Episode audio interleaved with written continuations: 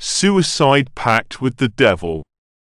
Horrible and frightening true event that occurred in the convent of El Carmen, Atlixco, Puebla, Mexico, around the year 1600. As we have published on our social networks, True Legends of Terror, upon the arrival of the Spanish to Mexico, a series of macabre events arose that later became horror stories, such as the following. Spanish whose language grew. The following happens. One cold morning in the year 1600, a young and distinguished Spanish gentleman, named Joseph de Herrera, left his home on one of the streets of Villa de Carrion, today the city of Atlixco, to go directly to the building that housed the convent of El Carmen, to date located on Avenida de la Cuatro Norte, historic center of Atlixco, who would confess his sins to a friar from that convent, since some terrible events did not let this gentleman sleep.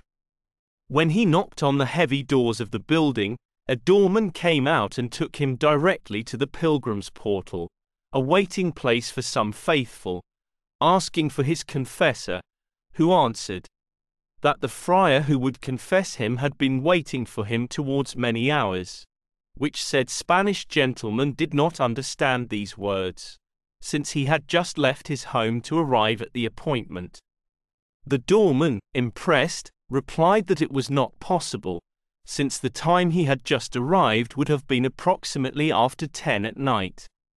When this Spanish gentleman was before his confessor named Fray Anastasio, according to original data in our possession, Fray Anastasio tried to calm him down and asked what was happening to him.